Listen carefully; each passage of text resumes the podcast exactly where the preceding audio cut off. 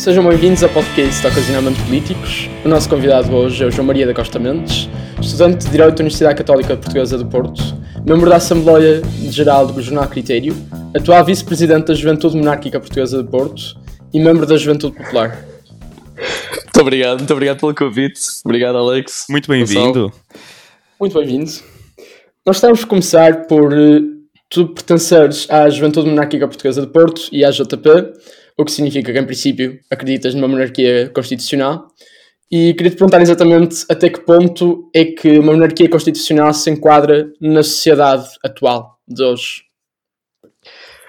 Ora bem, é isso. Eu, uma monarquia constitucional para mim é a maior defensora da democracia que, um, que qualquer Estado pode ter. E digo isto porquê? Primeiro porque baseio-me até em dados estatísticos. Dos, no, no índice de democracias do mundo, aqueles, o top 10 é ocupado maioritariamente por monarquias constitucionais. E digo até que, já não me lembro bem, mas acho que primeira, o primeiro lugar está ocupado pela Dinamarca, um desses países, ou Suécia, ou a Noruega, que lá está, são tudo monarquias constitucionais, não monarquias tradicionalistas, e gostava de fazer, uh, eu faço questão de dizer isto não monarquias tradicionalistas, mas sim monarquias constitucionais que defendem a existência de um parlamento, que defendem a existência de eleições para a escolha do, de um executivo. E, portanto, nesta medida, com tudo isto, eu quero verdadeiramente dizer que sim, a monarquia é a grande defensora da democracia, é a grande defensora das instituições democráticas, porque o rei, sendo uh, politicamente neutro, sendo Uh, não sendo um político, não é? Ou seja, não uh, estando a representar quaisquer tipo de, quais, qualquer tipo de ideologia, está a representar todo o povo, no caso de Portugal, todo o povo, estaria a representar todo o povo português. E portanto, o que é que isto significa? Significa que seria uma voz com uh, bastante credibilidade e neutralidade junto de qualquer primeiro-ministro. Ou seja, poderia verdadeiramente ser a voz do povo perante o governo e perante mas, o, o, o, as instituições. Mas, por exemplo, como é que, executivas. Como é que podemos uh, concordar que essa pessoa, por direito de nascença, tem direito ao, ao nosso dinheiro, à nossa vassalagem, ao nosso. Não, mas como? e, e, tipo, e, e, também, ainda por cima, porque Portugal, uh, os nossos avós já não nasceram uh, em monarquia. Nós não temos. É, é, essa tradição, uh, a rainha, ou a antiga rainha, que ela descansa em paz, trazia a estabilidade e trazia a tradição e trazia. Mas era porque uma instituição já com séculos de existência. Um, o mesmo na Dinamarca e nesses países, Portugal já não tem esse, já não tem essa tradição. Portanto, como é que podemos agora chamar aqui o Dom Duarte e esperar que ele nos represente a todos quando, uh, na verdade, Duarte quando na verdade uh, o Partido Monárquico. quando na verdade o Partido Monárquico uh, nem 1% um, recebe nas, nas eleições. Oh, Gonçalo, enfim. Isto várias perguntas, pá. Disseste muita coisa, exatamente, disseste muita coisa. Eu nem sei, vai-me dizendo se eu me esquecer de responder alguma coisa, porque eu quero claro. mesmo responder tudo. Primeiro, nós não vivemos numa relação de vassalagem, porque nós não estamos na Idade Média. Pronto. Primeiro, primeiro é, começa logo por aí. Depois, nós não precisamos necessariamente de ter. Aliás, Portugal tem uma tradição bastante monárquica só que o povo português é hoje em dia alvo de uma lavagem cerebral uh, republicana super violenta. E porquê que isto acontece? Porque a República não foi, uh, não foi estabelecida em Portugal de forma democrática. Foi estabelecida de forma absolutamente. Nem a monarquia. Pá, a monarquia? Como assim? A monarquia? Claro que foi. Claro que a monarquia já existiu, sempre existiu desde a fundação de Portugal que a monarquia, que, que o Portugal é, é regido por um rei, ou seja, existe um rei, existe um monarca. Portanto, desde o momento em que o povo português decide estabelecer, aliás, o povo do Condado Portugalense decide, decide estabelecer um Estado em que o seu líder um rei e o regime é uma monarquia, acho que é bastante é uma ideia bastante democrática. Aliás, mas não porque... decidiu, foi uma revolta do filho contra a mãe. Foi foram apoiada, apoiada mas, foram oh, revoluções oh, a família, foram isso é... Gonçalo, como deves imaginar, como deves imaginar, o, o campo de batalha de São Mamed não estava ocupado por um homem em armadura e uma mulher num vestido. Isso nem para usar armadura, João Maria. Caramba! Portanto, portanto, portanto, tinha muito. Eu, como é evidente que Dom Afonso Henriques era apoiado por grande parte do povo, era apoiado por grande parte do clero naquela altura daquela zona, era apoiado por grande parte do clero até nem. Certo, mas o meu argumento é que nunca deram a opção hum, ao povo de, a decidir se queriam realmente ser aguentados por aquele rei ou se queriam realmente um outro tipo de uh, instituição republicana, que já que na altura já existia. Veneza, Milão, tipo, todos eles, já não sei, bom, não sei se era bem 1200, mas por volta de 1400, tinham instituições republicanas e o povo português nunca decidiu realmente o que é que preferia. Até agora, até aos dias de hoje, em que não vota no Partido Monárquico.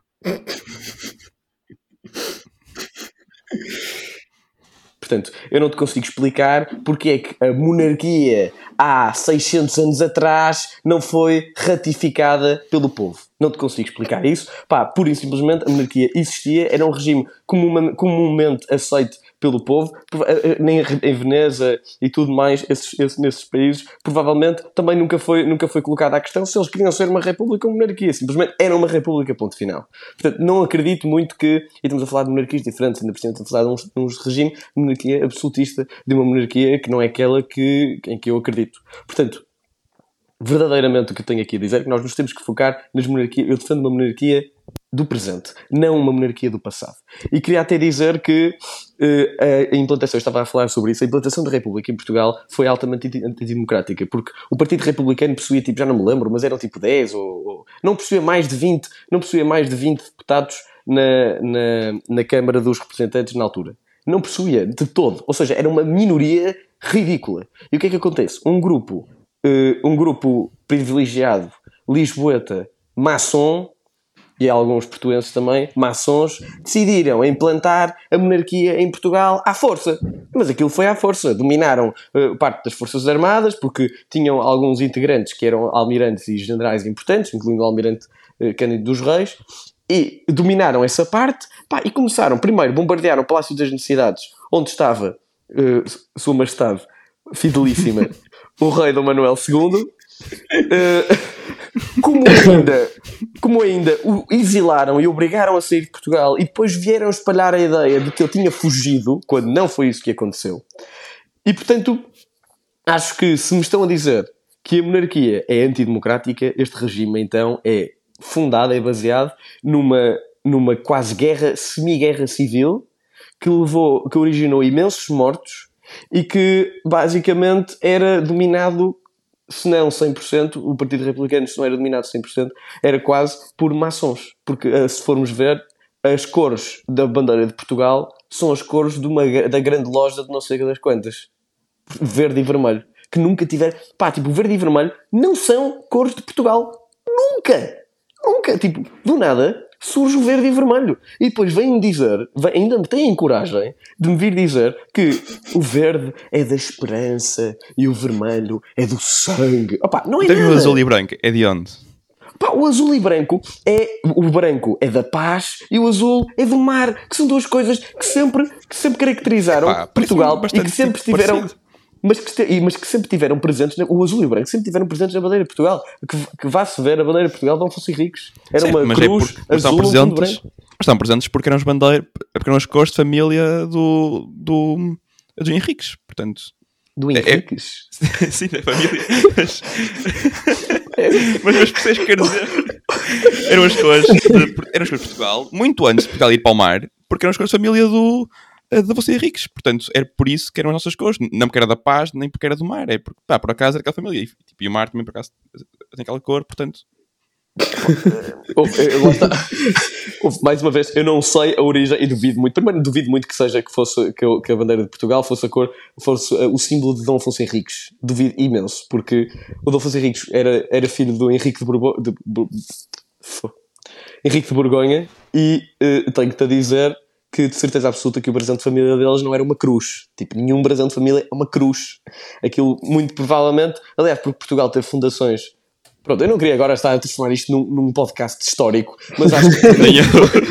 mas, mas, mas porque, porque, lá está, porque é muito confundida a ideia de monarquia com história, com uma coisa do passado. Não é uma monarquia, é altamente, uma coisa altamente presente.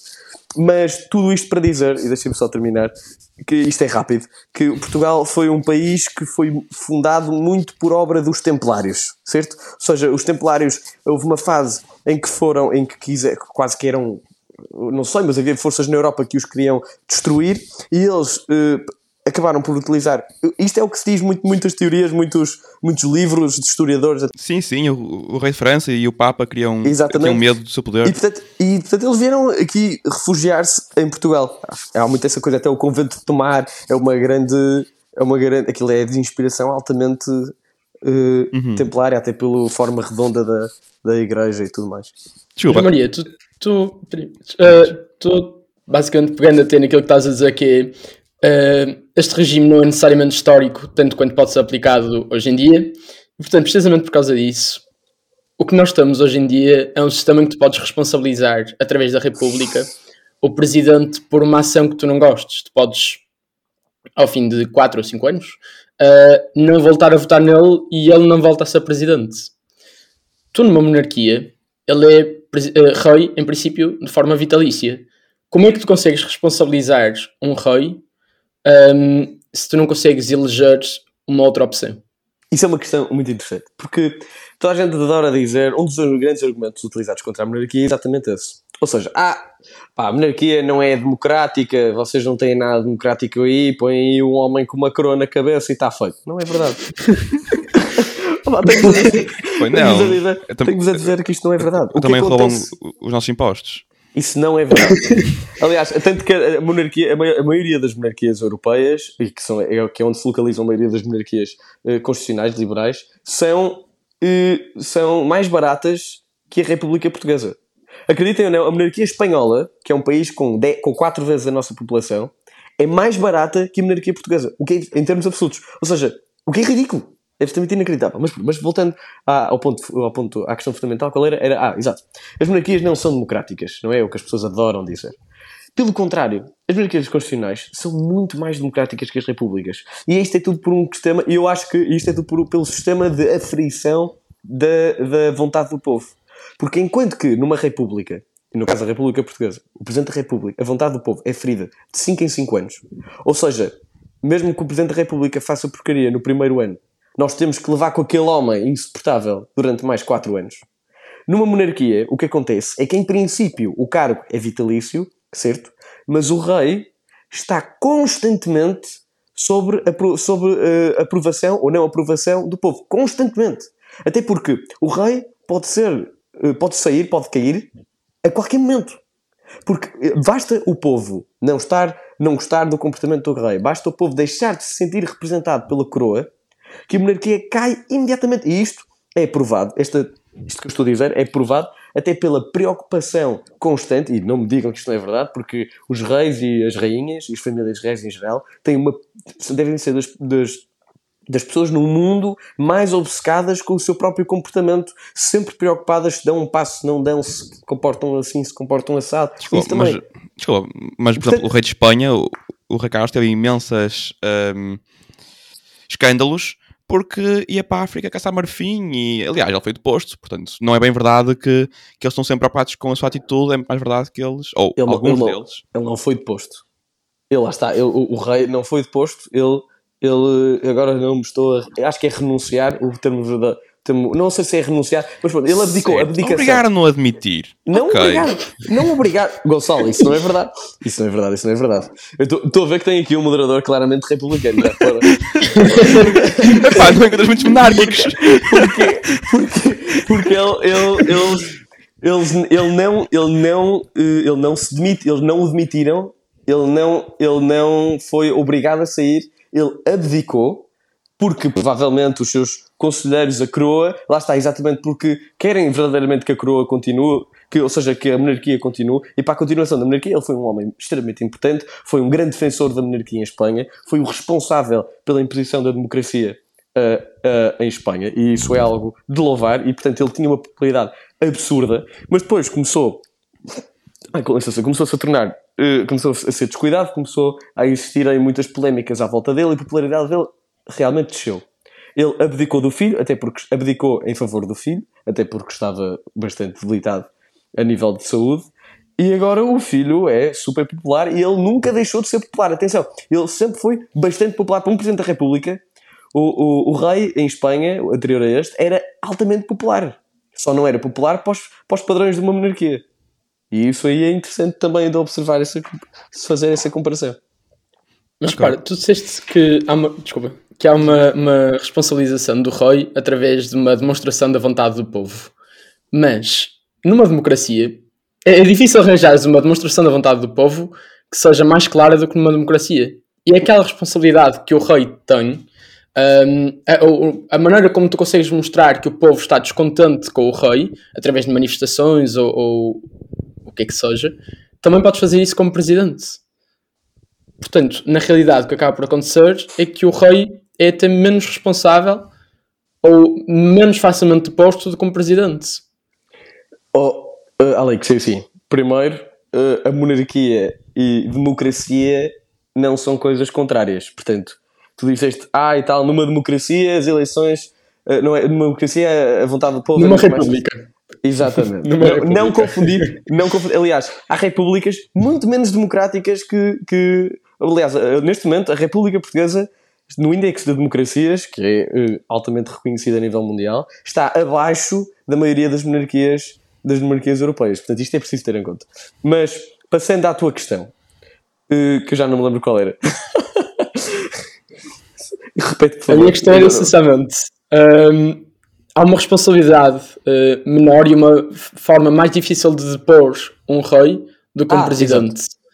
Ah, sim, sim. Uh, sim. Não, eu, até, eu até acho que isso, lá está, eu até acho que isso não é verdade, porque enquanto que o, o rei pode ser fácil, o rei é, é onde é que tu, onde é que numa monarquia o povo vai eleger o seu parlamento, ou seja, onde são, aí são eh, representada, aí é representada a sua ideologia. Portanto, o parlamento eh, em muitas das monarquias, não digo todas, mas em muitas monarquias constitucionais, e aquele modelo que eu defendo, o parlamento tem a, a faculdade de demitir o rei em última instância. Portanto, há essa capacidade. Enquanto que no Presidente da República, o homem pode estar a ser o maior javar de todos os tempos, que, tipo, o Marcelo, pá, assim, eu não gosto que o nosso Marcelo, eu nunca vi um Presidente da República a mostrar tanta sua barriga como o Marcelo. Pá, eu vejo a barriga do Marcelo. Eu vejo a barriga do Marcelo. Então, tipo, eu não quero, não é? Tipo, eu não quero que, eu não quero que o Portugal seja visto lá fora como, pá, o país que tem o chefe de Estado que mostra a barriga a toda a gente. Pá, não obrigado. Nós também estamos a Cristiano Ronaldo, por amor de Deus. O quê? Nós somos conhecidos por duas, nós somos conhecidos por duas coisas: a barriga de Marcelo e pelo Cristiano Ronaldo. Exatamente. acho que nós estamos bem com isto. Exatamente. Exatamente. não sei nada. É assim, pois, o problema é que a maioria das pessoas tem orgulho na barriga do Marcelo, percebes? Pronto, é assim. Opa, pronto, tudo bem. Mas... Na verdade, nós queremos eu ter orgulho da barriga do Dom Duarte, pá. Exatamente. Ora aí está, ora aí está. Pois, mas pronto, mas isto tudo para dizer que se o nosso Presidente da República podia estar a ser um autêntico animal durante o tempo que ele quisesse, que nunca, que desde tivesse tanto aqueles 5 anos, nunca ninguém ia fazer nada. Nunca ninguém ia fazer absolutamente nada para, para o contrariar. E há muita gente até que diz que eu adoro, adoro quando dizem isto. Há muita gente que diz que até e tal, porque a monarquia é muito elitista, só, porque é que só, só aquela família, só as pessoas pertencentes àquela família que podem ser chefe de Estado. Oh, oh meus amigos, por amor, por amor de Deus, vocês, a República não é elitista, estão a brincar comigo, vocês devem achar que toda a gente em Portugal consegue reunir 50 mil assinaturas. Pá, não é verdade. Uma pessoa que viva, isto é tudo muito democrático, muito lindo, mas digo-vos digo uma coisa: uma pessoa que seja empregada doméstica e viva no bairro da Pasteleira, pá, isto para ir buscar muito respeito por todos os empregados domésticos que vivem no bairro da Pasteleira, mas uma pessoa assim, infelizmente, nos nossos dias de hoje, nunca na vida vai conseguir chegar a Presidente da República, nunca na vida vai conseguir reunir os mesmos, eh, as, as assinaturas que necessita sem ir ao Big Brother, que é o caso do, do, do de Reis, não é?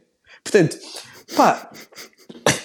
mas, mas eu diria que o meu problema é, é o seguinte: o presidente tem que merecer o seu cargo. Ou seja, tem que, através de ações, ideias, debates, provar-nos a nós que é o melhor para nos representar. O rei nasce com esse direito e perde-o caso se porte mal. Portanto, isto aqui não é. E perde isto aqui deixa de ser. e perde o direito a nos, a nos representar dependendo das suas ações. Ele nunca as merece. Ou melhor, no melhor dos casos, saímos com um bom rei que realmente mereça o caso, como exemplo a Rainha Isabel II, e no pior dos casos, temos um rei que, um, que não merece o, o, cargo, mas que, de qualquer forma, tem o direito a ele na mesma. Mas, como é que isto é justo? Como é que alguém por onde nasce, pode, ter direito a riqueza, pode ter direito a uma vida de conforto, pode ter direito aos nossos, aos nossos impostos, aos nossos dinheiro que sustenta. Como é que isso pode ser aceito ao nível moral? Sim, Gonçalo, como é evidente que temos essa questão de que, pá, é assim, o, o rei, ele é rei sem, sem porque, porque sim, porque é daquela família e porque faz parte da dinastia que sempre representou e sempre e, sempre, e, sempre, e, sempre esteve, e sempre esteve como rei durante aquela dinastia, não é? Sem querer ser muito redundante. Mas repara, no, era, era exatamente o que eu estou a dizer. Tu, para ser Presidente da República, também tens que nascer com, com, com, com, com condições muito específicas. O, pá, um Presidente da República não pode ser uma pessoa qualquer, vai ser sempre uma pessoa privilegiada também, de uma classe, quer, quer, quer, quer se queira, quer não, de uma classe minimamente privilegiada. E digo-te uma coisa, e mais ainda os, os Presidente da República, como tu estás a dizer, não é eleito por, pelo seu mérito, muita, não é, muitas vezes não é eleito pela sua uh, ideologia, e basta vermos até, é muito eleito pelo quão bom ele é a fazer campanha eleitoral. E com isto eu quero dizer, por exemplo, pá, é, é o quão as pessoas gostam dele, porque imagina, não, eles não, ele no fundo é muito oco. As, as campanhas, as, as presidenciais são muito ocas e viu-se isso nas últimas. Eu, eu vou dizer uma coisa: naquele, nos debates presidenciais, quase que não se debatia questões que o Presidente da República uh, pudesse realmente atuar. Discutiam-se sempre questões em que o Presidente da República não tinha qualquer tipo de poder. E, por exemplo, e, e, muita, e a campanha eleitoral, muitos debates do, do, das presidenciais foram utilizados para fazer campanha, para fazer uma pré-campanha para a campanha das eleições legislativas. Você, eh, vão-me dizer que acreditava. E eu acho isso, eh, por exemplo, isso é uma coisa que na monarquia é evitada. É uma indignidade as pessoas utilizarem uh, o, o, cargo de chefe de Estado, que é o mais alto Estado, que é o mais alto cargo uh, de, de, Portugal, não é? De qualquer país, aliás, para fazer campanha. Acho isso uma indignidade. Portanto, para fazer campanha, não para ser Presidente da República, mas para si, para, para obter votos e para, para ser exposto, como aconteceu, por exemplo, vamos dizer, o Tiago Manhã acreditava mesmo que ia ser Presidente da República poupem-me, não é? Como é evidente. Opa, não, poupa, é assim, temos que ser realistas. Não ia. Sério, não, mas mostra, mas, mas ele está lá e, e, não, e, discutiu, e discutiu muito X pouco. Votos, e discutiu, mostra a vontade do povo. Não, mas discutiu, mostra que o povo quer aquele tipo Gonçalo, de ideologia. Gonçalo, mas e discutiu muito pouco sobre, uh, sobre, ele disse, ele falou muito pouco sobre a ideologia e sobre as ideias da Iniciativa Liberal. Aliás, desculpa, sobre as ideias para ser Presidente da República. E falou muito em contrapartida das ideias da Iniciativa Liberal. O que eu acho absolutamente deplorável o, o, debate para as presidenciais tem que ser sobre o que iria fazer e como iria desempenhar as funções de Presidente da República. E não como iria desempenhar as funções de Primeiro-Ministro. São coisas diferentes. Mas isso, tu, tens, tu até podes ter razão que, de facto, os temas discutidos nas, nos debates das eleições presidenciais não foram necessariamente presidenciais, mas mais legislativos. Mas a questão é, isso também cabe um bocado do papel dos moderadores, saber que temas é que são abordados nos debates, e ao mesmo tempo, o que tu acabas por ter aí é, por mais pequena, por mais ínfima que seja, uma pequena discussão sobre as presidenciais. Tens uma discussão entre ideias.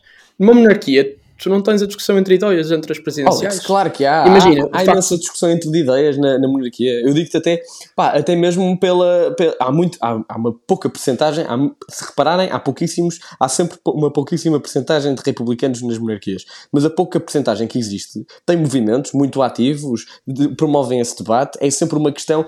A questão de regime nas monarquias é sempre muito mais debatida que a questão de regime nas repúblicas, porque enquanto que as repúblicas fazem por abafar o regime monárquico, é o que acontece em Portugal, até através da história, é sempre o, o, a, a, monarquia é caracterizada, eu sei porque tive aulas de história, uh, e as monarquias são sempre caracterizadas como um regime do passado, uma coisa muito romântica, contos de fadas, enquanto que nas monarquias existentes hoje em dia, a monarquia é caracterizada como um regime a sério, que existe, que funciona, que é mais barato, que representa melhor, que é menos corruptível e que também existem repúblicas, que também existem que estão lá e escrevem-nas de forma mais neutra, até porque eu estive a ver, porque eu tenho uns primos que vivem uh, uh, em Inglaterra e tenho outros que vivem na Holanda, ambas monarquias, eles tiveram lá aulas e eu sempre me interessei por este tema, queria ver como é que eles falavam, abordavam a questão republicana, não é?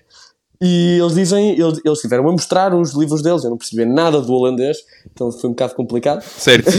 mas, mas, tive, mas, ele teve-me a explicar basicamente o que é que aquilo dizia, e pelo que eu percebi é muito menos uh, parcial. Aqui é a monarquia, a monarquia uh, o, que, o que nós aprendemos é Dom Carlos era um preguiçoso, monarquia má, uh, monarquia horrível, monarquia mau, porque mapa cor-de-rosa uh, culpa monarquia, rei, tudo culpa Epá, rei. Pronto, é, é muito é básico. um bocado a simplificar, mas de facto a nossa monarquia, para o fim, era realmente inocente, era realmente Não é verdade. a fraca, era. Quer dizer, Havia Portugal em geral havia- era um país Havia mais apoio. no do- mapa geopolítico muito fraco. havia, mais, portanto, havia, mais democracia na, eh, na época de Dom Manuel II do que na época de Manuel da, Rea- de, de Manuel da Reaga. E isto é importante. Havia mai- muito mais democracia. Houve, houve imensos presos políticos, imensos monárquicos políticos, houve imensas execuções eh, de, de, de monárquicos, eh, tudo para abafar e para conseguir manter a República como regime. Aliás, viu-se que a Primeira República foi um autêntico desastre. Foi tão desa- desastroso que, que nos conduziu a uma ditadura militar e depois um Estado Novo. Não nos podemos esquecer disso. Portanto, francamente, se dizem que a monarquia era caótica, que digo-vos uma coisa, não era, até porque o papel do rei na altura era de extrema importância, até para eh, eh, muito. eh, era influente na Europa, era primo dos reis de Inglaterra, era, era familiar da maioria das famílias reais europeias e sabia como estar e tinha tido formação desde que nasceu para desempenhar o cargo de chefe de Estado. Ou seja, o rei e qualquer rei está muito melhor preparado que qualquer presidente da República para, ser, para desempenhar as funções de chefe de Estado, porque é educado para tal desde que nasceu. E portanto, essa questão de ah e tal, pá, ele eh, realmente é verdade. O- eu admito que o- aqui que o rei verdadeiramente não é escolhido diretamente pelo povo. É uma pessoa que nasce na família certa e desempenha e é educado e tem os privilégios todos. Mas agora, eu acho que temos que pôr na balança. Nós queremos, nós, são ambos, ambos, ambos os chefes de Estado vêm de grupos privilegiados. Porque, porque é impossível, já expliquei a parte do Presidente da República, não me quero estar a repetir. Ambos os chefes de Estado, ambos os chefes de Estado vão, vão acabar por ter direito aos privilégios. Só que um, ambos, em ambos os, eh, os regimes há democracia. É ferida de forma diferente, mas há democracia. Uma de forma mais direta e se calhar mais evidente para as pessoas, mas se calhar não tão regular, que é o caso das eleições, e outra de forma extremamente regular, um bocado mais eh, indireta, disfarçada, mas que continua lá e existe. Porque nenhuma monarquia consegue existir. Aliás, nenhum regime, e isto até é- foi- era o que o Weber dizia, nenhum regime consegue subsistir duradouramente sem a aprovação, sem o consentimento da população. Portanto, ambas acabam por ser, ambos os regimes acabam por ser Certo. democráticos, mas um tem um chefe de Estado que está muito melhor preparado, que, que, que, que é neutro, que é, um que, é, que, é, que é um árbitro, que não tem qualquer tipo de motivações políticas, que não é, eh, ou seja, que não está ali a representar uma determinada ideologia, mas sim está a representar a Portugalidade. E acho que isso é importante. Certo, mas, esse- mas é que eu sempre achei esse argumento de um, ah, porque ensino-lhe desde cedo, ou porque ele é educado, nasceu tipo, a ser rei. Mas, de facto, o que é, é isto? A ser educado para governar?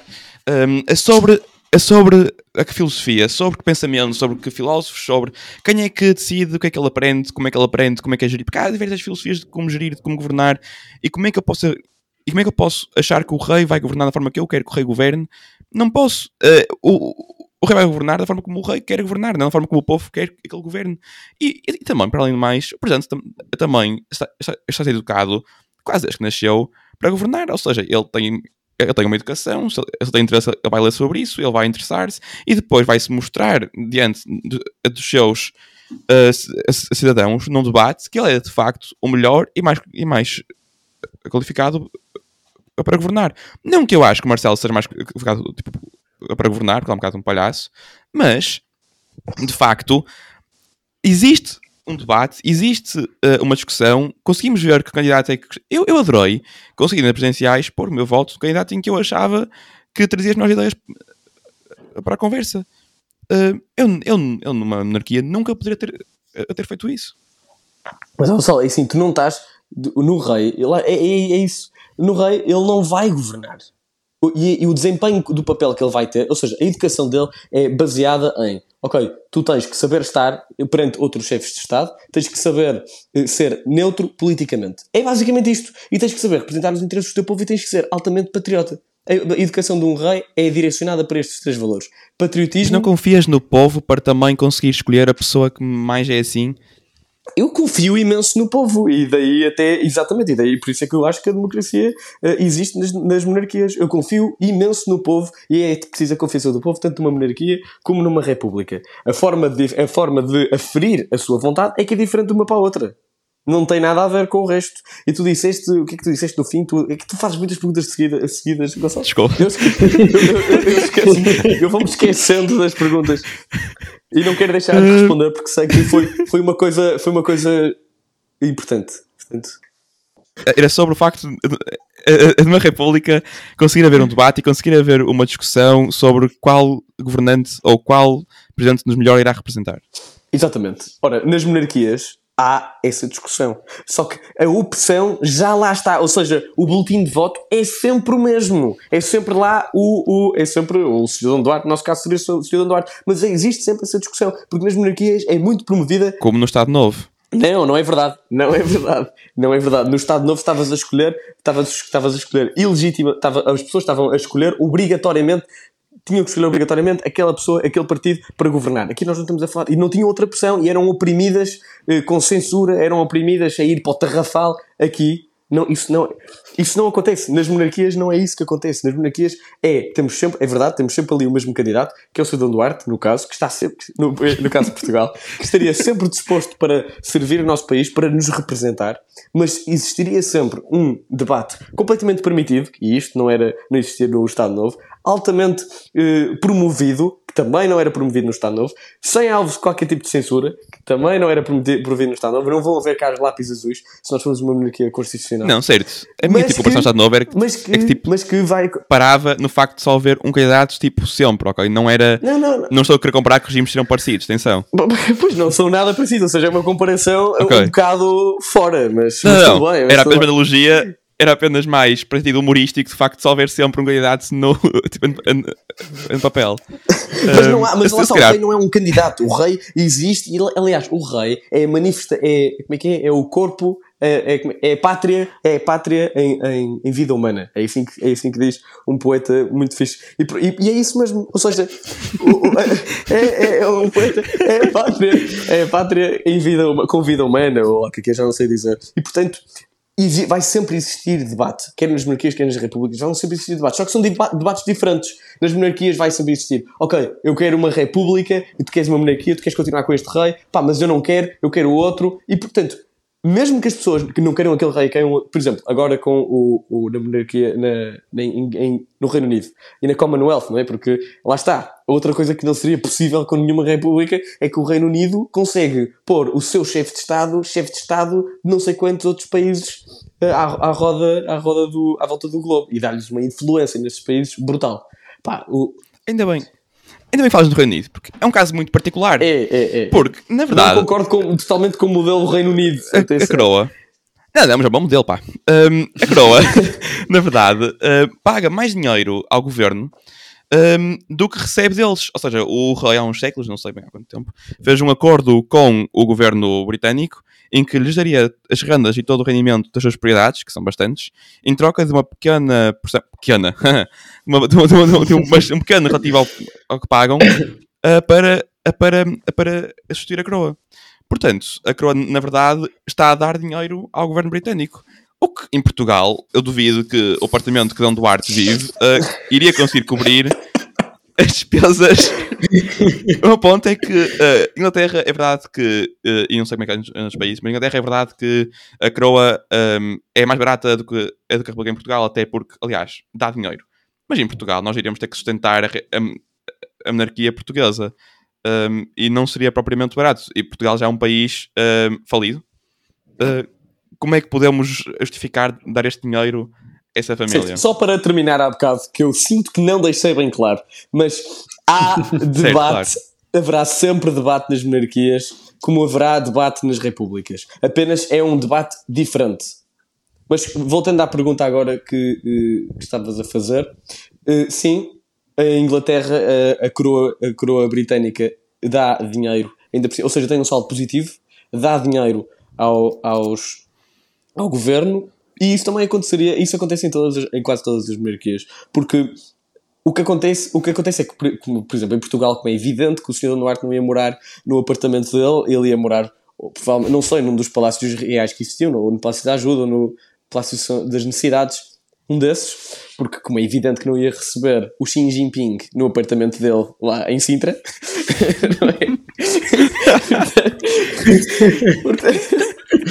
Portanto, como é, como é mais do que evidente que tinha, vai, vai, ter que, vai, vai ter que se mudar e uh, a coroa não é só por causa do património que tem, ou seja, não é só pelos palácios, não é só por causa disso que se é autossustentável, é também porque o povo vibra de uma maneira absolutamente louca com a monarquia, com a família real. O povo, o povo verdadeiramente une-se. Mas não votam neles. Não, mas o, o... não votam neles. Como não, é que vibram? Em Portugal não votam neles. Mas estou a falar das, quando, quando existe uma monarquia, ou seja, o povo vibra com a família real, o povo vive com todos os acontecimentos da família real. Há um casamento, pá, o povo reúne-se, vai toda a gente para a rua, bandeirinhas, e depois há imenso, há imenso toda uma economia gerada à volta disso. Ou seja, há bandeirinhas compradas, há franchising não é, em, tudo, em tudo que é coisas, ou seja, canecas, é t-shirts, roupa, pá, depois tipo uh, restaurantes nas ruas, é tudo, começa tudo a ser consumido porque estão, as ruas estão todas cheias, são, é tudo uma, são souvenirs dos, dos coisas, ou seja, há toda uma economia gerada à volta da coroa.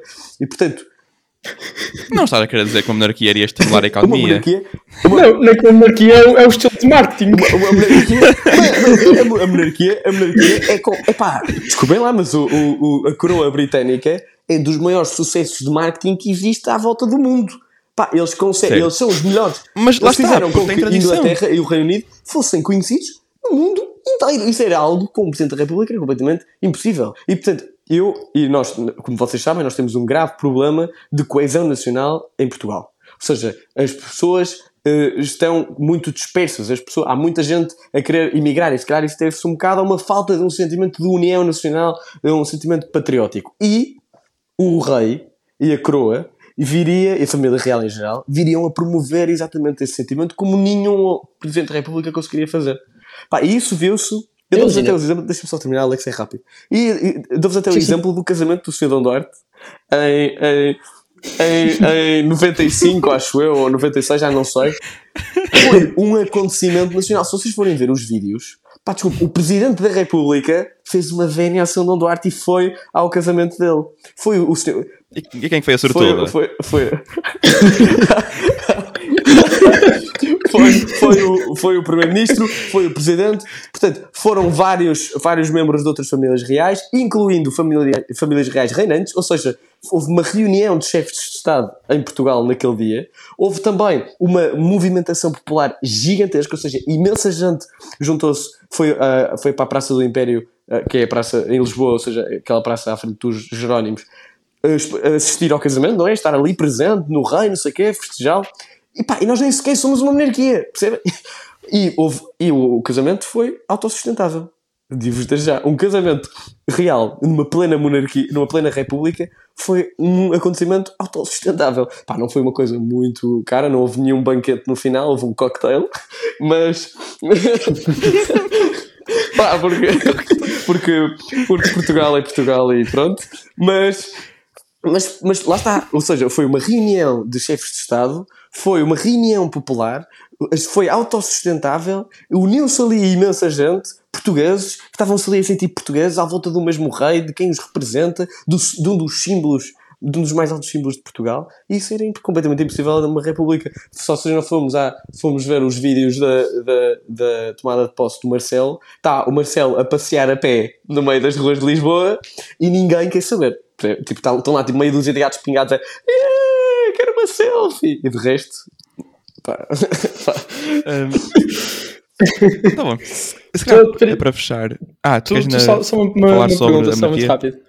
Uh, sim, só uma pequena pergunta que é, tu um bocado tinhas dito que hum, o, uma das razões pelas quais as pessoas também saíam do país era porque não eram patriotas e que o, a família real ajudaria nisso. E também disseste que hum, o, a família real servia um bocado também como marketing. Um, para Portugal. E que o Reino Unido era muito conhecido precisamente também por causa da, da família real. Mas a questão é: o país que mais imigrantes recebe, ou dos países que mais imigrantes recebem, é os Estados Unidos. Eles têm uma presidência e toda a gente conhece o presidente deles. Uh, é uma coisa que de facto toda a gente à volta do mundo conhece. O que mostra que a importância que as pessoas têm, que a importância que a família real tem, não é necessariamente por serem a família real, mas pelo país que são, que é a Inglaterra. Uh, tal como nos Estados Unidos, a importância do presidente não é pelo próprio presidente, mas pelo uh, país em si. Isso não é verdade.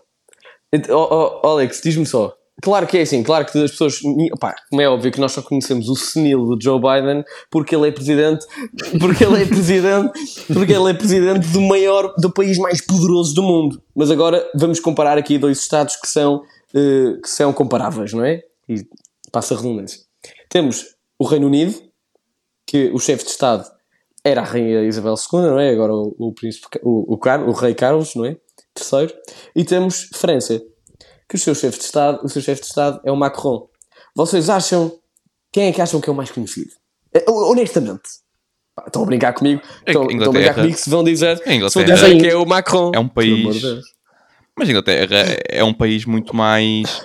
Já há muitos séculos que é um país muito mais poderoso que França. Não é? Quero dizer, e com todo o respeito pela Rainha de Inglaterra, ela já existe há uns anos mais valentes do que Macron. Não, não, mas, mas, está, mas é, pronto, o, o, o, o Carlos, o, o rei Carlos, Carlos é, como é evidente, muito mais conhecido Outra que... vez, Espanha não é um país tão poderoso, já tinha há muitos séculos do que, do que a Inglaterra. Espanha, por exemplo, Espanha, eu vos garanto que o rei Filipe, VI, acho eu agora, é mais conhecido a nível mundial do que o, o Macron, mas, ouçam, mas é assim, mas eu não quero estar aqui a discutir a popularidade mundial dos chefes de Estado, dos chefes de Estado? Mas é só para vos dizer que, como é evidente que as monarquias têm uma imagem muito mais marcante nas pessoas do que as repúblicas, quer a nível nacional, quer a nível internacional. Certo, eu se calhar gostava de avançar então para o facto, para falar mais do teu lado conservador. Uh, mas antes disso, eu só quero dizer que o Google Imagens de facto diz que a bandeira portuguesa sempre foi azul e branca desde 1943 e que em 1948 ficou vermelha também, portanto, João Maria. Quando, quando, quando? em 1248 ficou vermelha também. Não, não portanto, era vermelha. E o Google Imagens aquilo, aquilo raramente mente. escudo de Portugal. Não era vermelho. Aquilo faz parte do escudo de Portugal em grande. Sei. Não era vermelha. Mas havia lá vermelho. Pá. Não, não, não, não, não, Mas não era uma cor nacional, não era, era o escudo. Era o escudo de Portugal. Não, não, não era uma cor nacional porque no, no, no sistema feudal, a bandeira dos países é a bandeira, uh, é o sigilo do, da família uh, regente. Opa, assim, oh, oh, oh, não interessa, mas é verdade, estamos aqui a discutir história. Vamos passar então para o teu lado mais conservador. Se estivéssemos a discutir história, sim, tinha. Eu vou até uma bandeira na época do Dom João I que tinha a Cruz da Viz que por acaso era verde e portanto tinha verde e vermelho. Pá, mas se nós formos por aí, todas as, todas as bandeiras portuguesas tiveram vermelho, porque o escudo de Portugal é vermelho. Opa, mas agora, pôr, pôr um Pronto, fundo. Então concordamos. Não, não, porque, não, porque pôr o fundo, o fundo da bandeira. Não, nós estamos aqui a discutir o fundo da bandeira. Quando o fundo da bandeira nunca foi verde e vermelho. Nunca. Decidiram agora os maçons pôr verde e vermelho, porque nunca foi. Pronto. Mas então para o lado mais conservador e a, políticas sociais mais conservadoras que, pronto, o CDS normalmente defende, e se calhar é por isso que. Mas gostava de saber os teus, a tua opinião sobre uh, alguns temas. Nós já falámos um bocado um, ehm, sobre, não no podcast, mas uh, antes, sobre o casamento uh, homossexual, sobre o aborto, sobre quais é são uh, as tuas opiniões, deve ser legal, não deve ser legal.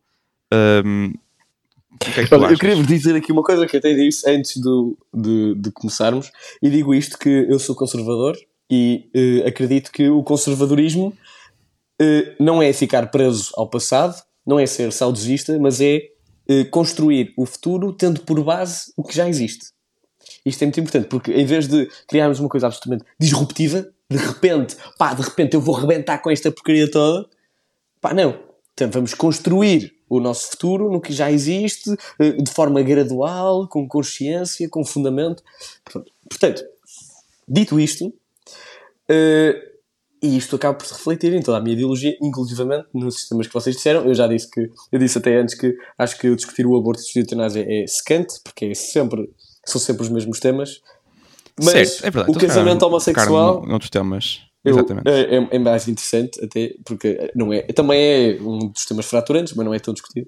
Eh, eu, eu sou, eu sou, agora vai ser explosivo, sou contra o casamento homossexual. Mas sou completamente a favor, completamente a favor, pá, que eles vivam a sua vida, que se unam à vontade, que pá, que verdadeiramente façam a vida de casal, sim, à vontade, pá, têm que ser completamente respeitados. São pessoas como nós.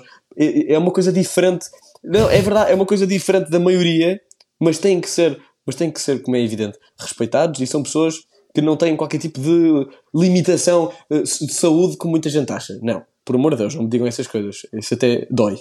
Mas, o, a, ter, a falar do casamento, o casamento então, então pela igreja, se formos pela, falar pela igreja, o casamento homossexual nunca poderia existir. Porque o casamento é um, um dos sacramentos, há um número limitado de sacramentos, e é um dos sacramentos de, mais importantes da igreja católica, é o casamento, e não se pode, de repente, criar um novo sacramento. Pá, não pode. Porque o casamento, na sua, na sua definição, é a união de duas pessoas de sexo opostos com o objetivo de criar, de constituir família. Portanto, num casamento homossexual, isso não seria possível e seria a união de, de duas pessoas de sexos do mesmo sexo. Portanto, acho que a Igreja, e aí vai mais uma opinião, posso introduzir aqui, acho que a Igreja Católica deve integrar os uh, homossexuais, ou seja, na sua vida, portanto, eles não têm que ser vistos.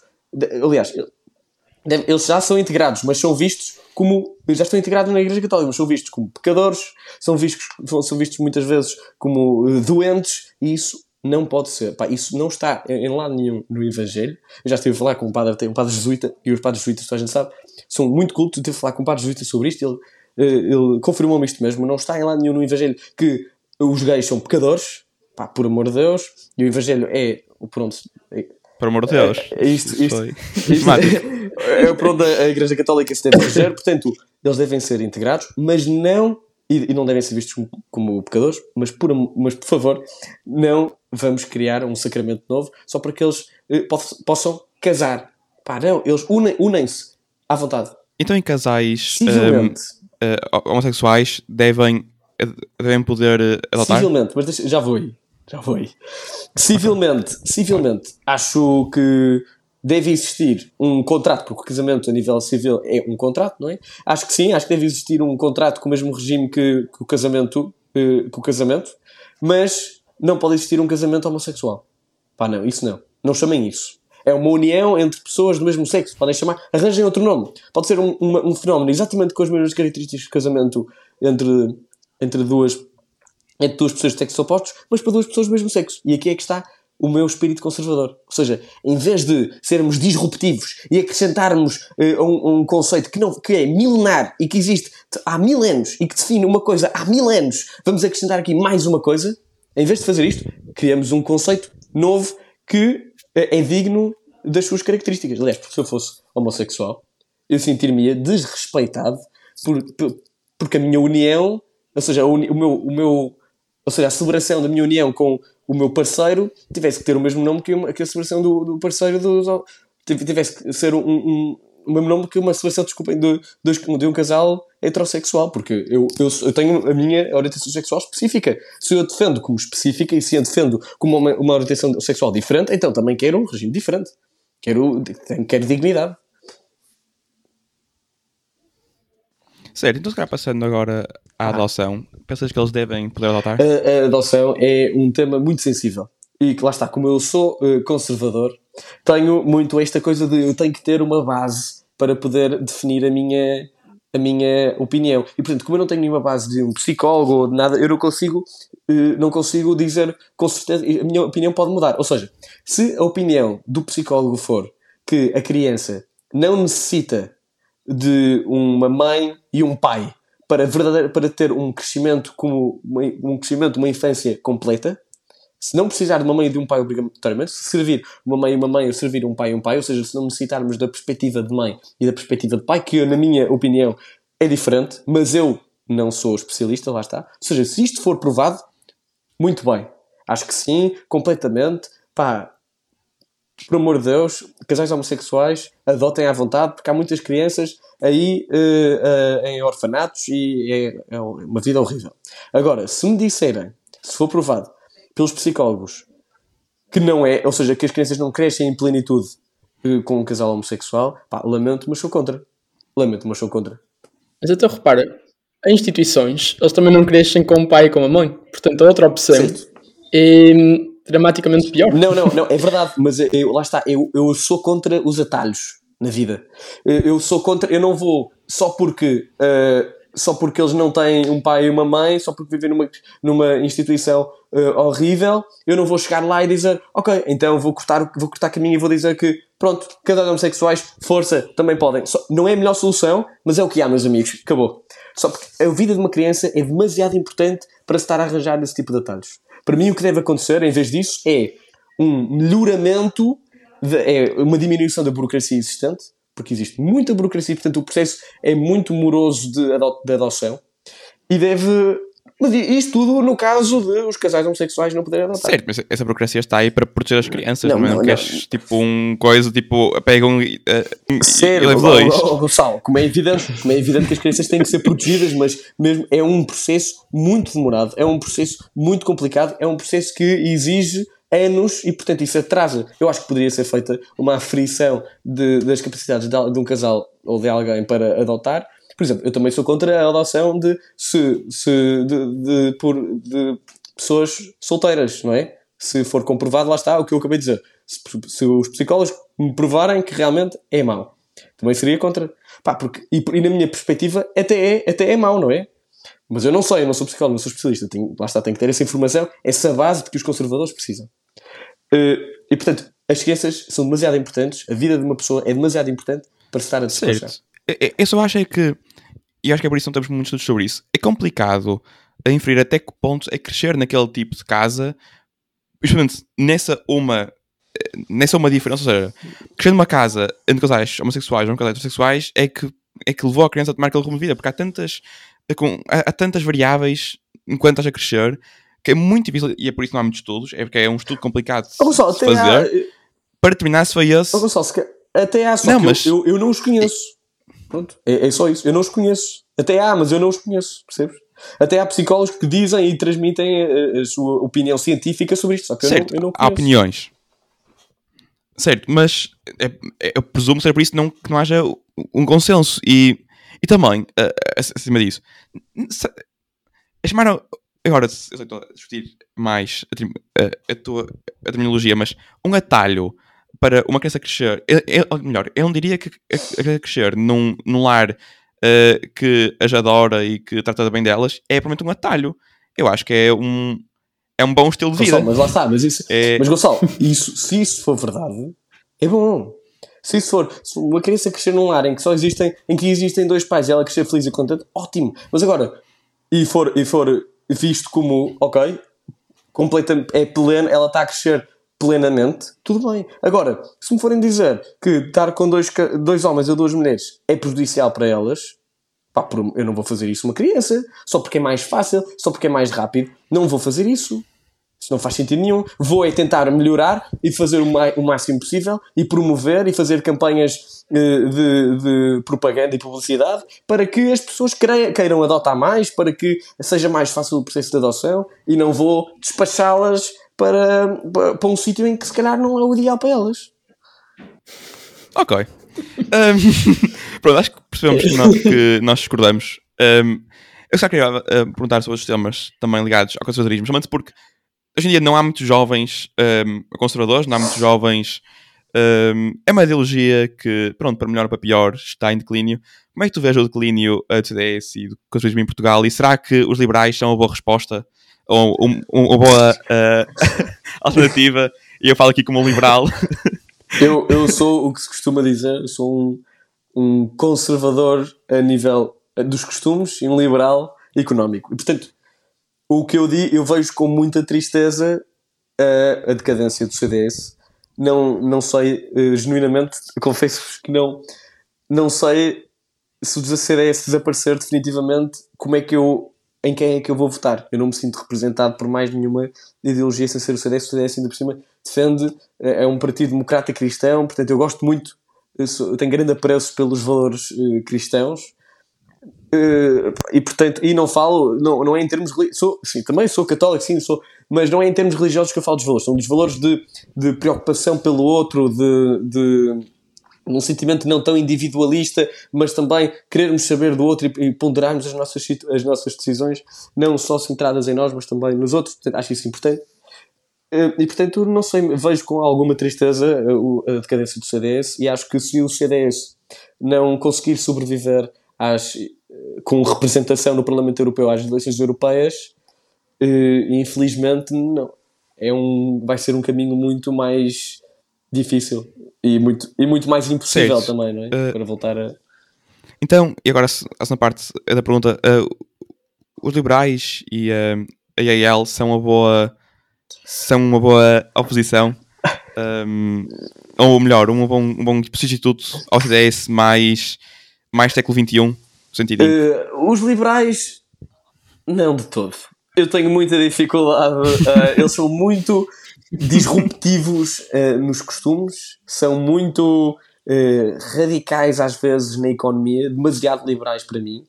E eu não concordo muito com isso. Eu não, o Gonçalo estar mais a par que eu, mas eh, a visão liberal da economia eh, é muitas vezes por aquela. não é anarquia Não, não, Não é anarquia. Não estou a dizer isso, mas é muito aquele conceito, nos impostos. Mete-me impressão o conceito de flat tax. Não sei se. Mete-me impressão Porquê? porque o flat tax defende uma única taxa para toda a gente, certo? Pronto. certo quer dizer, não, não, não é verdade é um flat tax com uma certa um, porosidade até aos 15% Com uma certa quê? Desculpa. não com uma certa publicidade até aos 15%, até aos 15% ou seja, tipo, há publicidade até ao, até ao flat tax, mas praticamente, mas praticamente em que chega aos 15%, mas ninguém é taxado acima de Certo, 15%. Mas é que, tipo, eu, por exemplo, acho eh, absolutamente inacreditável como é que uma pessoa que ganha, por exemplo, mil euros tem que pagar 15% e uma pessoa Não, não, mas lá está, não, não recebe 15%. Uma pessoa que ganha 1000 euros ou 800 euros não paga 15%. Uma pessoa que ganha o salário mínimo não paga todo. Alguém Mas então- paga mas então 1000 diz- euros então paga diz-me qual é a 5, proporção. 2, não sei Mas, quanto é assim, que é. Não, não, não sei a porção Mas- exata, mas atenção, para mim, para mas mim, uh, o, o conceito de flat tax é, ou seja, porque termina muito os escalões. Eu não, acho, eu não defendo uma existência de mil escalões como existem hoje em dia, mas acho que devem existir escalões. Ou seja, no, na flat tax, pelo que eu percebi, existem de- escalões a menos. Ou seja, chega uma parte em que toda a gente, chega um nível em que toda a gente paga 15%. E portanto, eu acho, eu acho que 15% para uma pessoa que receba, sei lá, imagina, eu não sei qual é o, o, o momento em que começam a pagar 15%, mas imagina que são 2 mil euros. Uma pessoa que ganha 2 mil euros começa a pagar 15%. 15% para uma pessoa que ganha 2 mil euros não é igual, não, não tem o mesmo significado, não tem o mesmo peso que para, para uma pessoa que ganha 20 mil euros. E portanto, tem Certo. que haver. mas os liberais mas foram que muito al- claros que, alguém que, de- que ninguém iria, iria pagar mais impostos. Porque se alguém que, paga, do- que ganha a 2 mil não vai pagar mais impostos certo, que paga mas agora. mas eu não estou a falar- Na pior hipóteses, continuar a pagar 15%, e nas piores de- das hipóteses, não, e, Gonçalo, eu estou a falar, eu estou a falar de uma questão de justiça. É sempre melhor de, Gonçalo, estou a falar de uma agora. questão de justiça. Nós não podemos. É um peso. Nós, eu estou a falar que sim, ok, se calhar não pagam mais, certo? Ok. E porque hoje em dia os impostos estão absurdamente altos. Portanto, era, mal era se tivéssemos que. Se tivesse uma situação que tivéssemos que pagar mais. Mas eh, o problema é que o, o, ia- o peso era uma, é uma questão de injustiça. Ou seja, o peso ia ser. ia pesar muito mais àquelas pessoas que ganham 2 mil euros do que às pessoas que ganham 20 mil euros. E isso não tem sentido nenhum. Porque. Pronto, então, Porque. a partir, a partir de quando é que se deve pôr os 15%? Dá-me um número. Quando, 5 mil euros, de- 10 Gonçalo, mil euros. A partir, Gonçalo, a partir de quando é que é tu verias tem justo pôr 15%? progressivo. Não, a sério? tem sempre que ser. Por, porque Mas tem porquê? que haver justiça. Uma taxa, uma taxa já não é progressiva. Não é, Gonçalo. Uma não taxa é. de 15%. Gonçalo, desculpa. 15% de 2 mil é muito diferente de 15% de 10 mil. E, e, e pensa, e Sim, pensa mas em termos mais, de proporção e de pensa muito rendimento- mais a uma pessoa de 2 mil. E depois tu podes-me dizer, é, é uma questão de justiça. Certo, mas o sistema. Ma- mas o sistema que recompensa a ação de capital recompensa também o reinvestimento de esse capital eh, eh, na sociedade como forma de investimentos e como forma. sim, como forma de investimento, como forma de criação de emprego. Portanto, é uma medida que quer exatamente reinvestir dinheiro em Portugal, que é algo que não acontece, e melhor, e, e, e, e, por cima. Os escalões de rendimentos de, de, de, Gonçalo, de eu não sou de eu não sou o que socialista, de é de promovem. dizer essas coisas. é que Gonçalo, eu não- promovem. Não, não, mas, mas- atenção. Mas estás aqui a defender os escalões. Estou a dizer que os escalões é despro- Larga o programa da IEL. promovem o aumento salarial. Porque acabam por pagar muito, muito mais por trabalhador do que depois Gonçalo, eu não estou aqui a defender, eu não estou a defender uma taxa É de injusto. 50% para as pessoas que ganham acima de um determinado nível de vida. Não estou a defender isso, aliás, porque eu concordo plenamente com quase tudo que disseste. Concordo que se deve eh, de ter dinheiro para reinvestir, deve ser recompensado o reinvestimento, certíssimo. Mas tem que haver proporcionalidade, tem que haver uma. As pessoas não, po- não podem ser encaradas um 15% não pode ser encarado como igual para toda a gente. Não pode. E é isso, e é muito essa preocupação pelos outros e pelo próximo que eu acho que o CDF defendia de forma adequada e com valores e com lá está, os valores, os valores cristãos de preocupação pelo outro. Estou a ver Alex, e, tipo, a concordar e, demasiado contigo, não estou a gostar disto. mas, e, mas... Não, imagina, eu não, eu não sou CDS, nem sou iniciativa liberal. Mas, opá, de facto, uma responsabilidade pelos outros e ao mesmo tempo pois a é, economia é, também devia ter menos impostos. Atenção, agora, não sabem que isto virou agora para o liberalismo, mas os liberais concordam numa rede de apoio, atenção. Mas, eles, mas, mas tem que ser graduais também. Tem que haver. Sim, sim, mas sem dúvida. É, concordo, Eu não concordo com o gol, quando o Gonçalo diz que pá, um gajo que ganha 2 mil e um gajo que ganha 10 mil tem que pagar 15%, acabou. Vamos, vamos por aqui perspectiva. Primeiro, primeiro, alguém cai a 2 mil euros, já paga sem, sem, o, sem, o, sem o imposto uh, ao rendimento, já paga mais 15%, porque paga 23%, 23,75% do lado do empregador, mais 11% do lado do, do, do trabalhador e social. Isso aí já é muito mais sou socialista. Mas, não! Eu não acho bem, ok? Não gosto. Não gosto do sistema fiscal que nós temos hoje em dia. Não gosto, pessoal. o que eu estou a tentar dizer é que. Uh, é que os liberais também apoiam, também apoiam uma rede de apoio. Atenção, isto.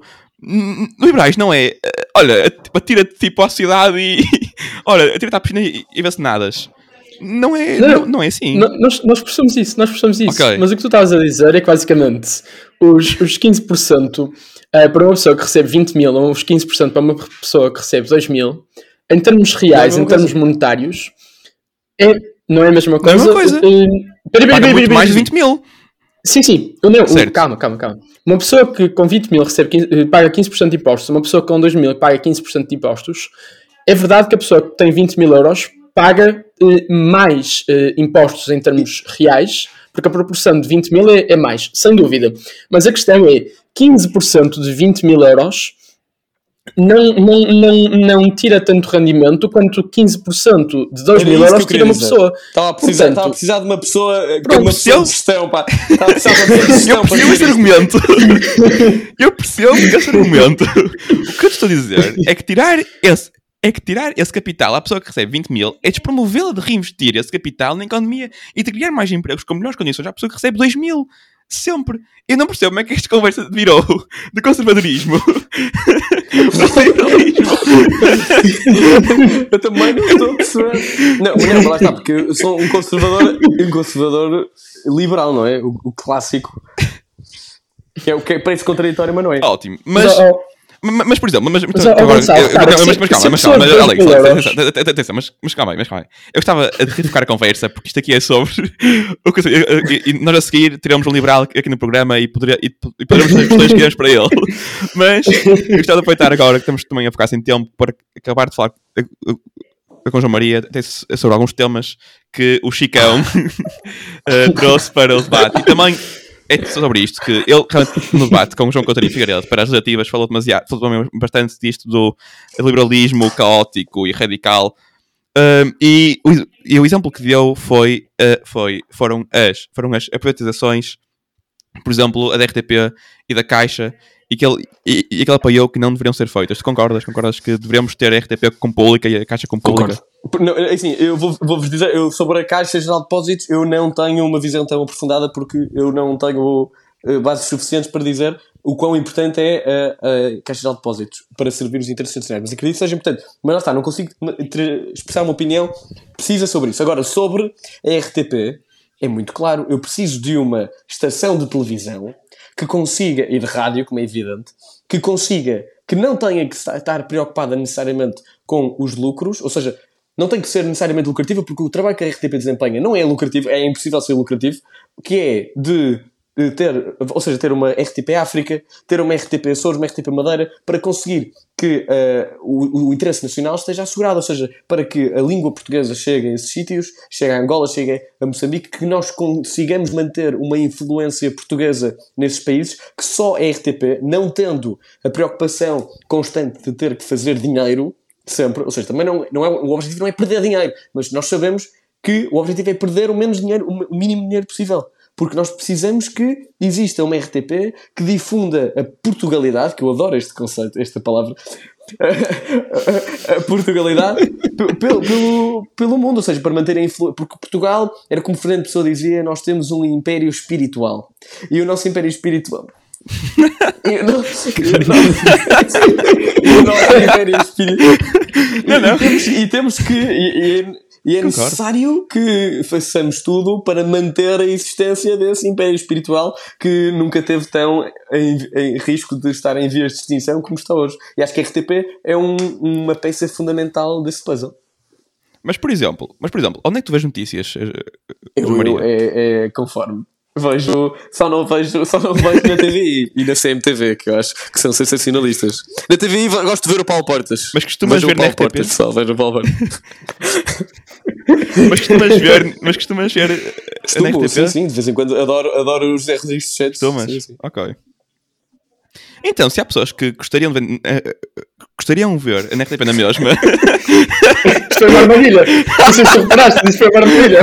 qualquer coisa que tu dissesses, meu, dissesses que não, eu ia dizer que eu ia dizer para ela ir ao charco, dissesses que eu ia dizer que sempre lucravam na mesma. A a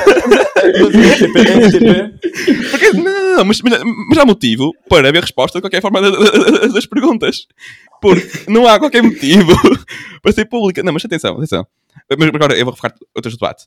Hum, não achas que pode ser corrompível apelo, apelo poder político? Não achas que pode ser parcial porque está sempre dependente dos seus, dos seus governantes? Não, é, é um órgão al- completamente autónomo. Aliás, não é um órgão, eu quero, agora que estou em direito não posso dizer estas coisas. Não é um órgão, mas, mas, mas é, mas é, é uma, é uma, vá, sei lá, uma instituição completamente independente. O, o Estado, única coisa, os governos, a única coisa que fazem é, é, é financiar. E mesmo assim, se financiarem, Certo, e estão dependentes desse financiamento. Aliás, o Costa financiou e e associou quase todos os órgãos. eh, de- Sim, houve. Gonçalo, é, Gonçalo, a é assim, tu foste, eu não sei se tu, tu foste debater a um programa li- de- liderado por um monte de. Tu- eu fui ver, eu fui ver, eu, eu tenho que te dizer, eu fui ver o teu programa e estava a ficar doente. Tipo, no o, o programa começa com milionários deviam existir? Claro que não! Pá, portanto, é- enfim, E eu ia pronto. Atenção, aliás, aqui tipo um, um, uma coisa engraçada. Uma das perguntas que nos mandaram para, eh, para nós ehm, irmos esperando para esse programa era eh, se fosse primeiro-ministro, o o que é que tu farias? E eu fui preparado para ir lá dizer a privatizar a RTP. que eu achei que seria muito engraçado. mas, mas- mas lá está, ou seja, a RTP é um, um bom exemplo de como não é completamente dominada pelo governo. O nosso governo é socialista e não postula nenhuma das ideologias que o Diogo Faro defende, e mesmo assim tem um programa liderado pelo Diogo Faro. Ou seja, não é algo que seja completamente parcial. Aliás, a, a RTP é muito mais. Não sei, mas eu sinceramente considero a RTP mais eh, imparcial até do que, sei lá, a SIC ou, ou que a TVI, não é? A SIC tem, é, é liderada pelo Francisco Pinto Balsemão, fundador do PSD. Não é por acaso, não é? Eh, portanto, há sempre ali alguma. Nota-se, digo eu. Na minha opinião, na RTP não se nota tanto. Pronto. Eu acho que. Só dizer que não há, nada, não há nenhum problema com o PC já agora. Teoricamente, se tivéssemos a falar de PC, não havia problema nenhum. Já vamos Nós estamos mais estáveis do que nunca. Pronto, aqui um rapaz sem ideologia de centro. Pá. Está Mas bem. desculpa. Uh, eu acho que para mim uh, não tem mais perguntas à João Maria. Não sei se. Esse é, esse é o Alex tem. Não, não. Eu queria só agradecer por teres vindo e acho que Eu foi extremamente agradeço, eu aqui interessante. É sempre um prazer que falar destas coisas. Foi um episódio muito divertido. uh, muito, por acaso também muito informativo. Uh, ainda por cima que é, é algo que não se é muito debatido entre jovens, no Conselho E, Social, e a deve, ser, monarquia. deve, ser algo, deve uh, ter, ter que ser algo muito debatido para verdadeiramente defendermos a democracia e contrariarmos o golpe antidemocrático e violento deve, que foi a República. Deve e quando o Partido Monárquico se lembrar de se inscrever para as Não, eleições não, mas atenção, legislativas. O Partido, Monar- não, não, o Partido Monárquico é horrível. Nem votem no PPM. Ok? Não votem no PPM. Eu não gosto de partidos, eu não gosto de partidos que, têm, que, são- que apenas defendem causas específicas. Eu estava a dizer isso antes do programa. Causas específicas. O PPM, se, se fosse para o governo, ok, defende o regime, ok, defende o ambiente e mais. Hã? Mais nada. É a mesma coisa. Pá, isso é. Isso é. Isso é perigosíssimo. E além disso, e além disso, e além disso dizem que quem é, quem deve ser, quem é o pretendente ao trono é o Nuno da Câmara Pereira e não o Sr. Duarte, que é uma. O que é, o que é uma afronta. Uma, uma afronta completa. Guilhotina. Lá está, guilhotina, é só das monarquias, das monarquias absolutistas ou tradicionalistas, como adoram chamar hoje em dia. Tá certo. Ok, pronto. João Maria, muito obrigado por ter ao programa. Obrigado, eu, obrigado. Muito eu. obrigado. Estreado, ocasião de políticos. Uh, e veremos no próximo Obrigado, episódio. obrigado, Exatamente.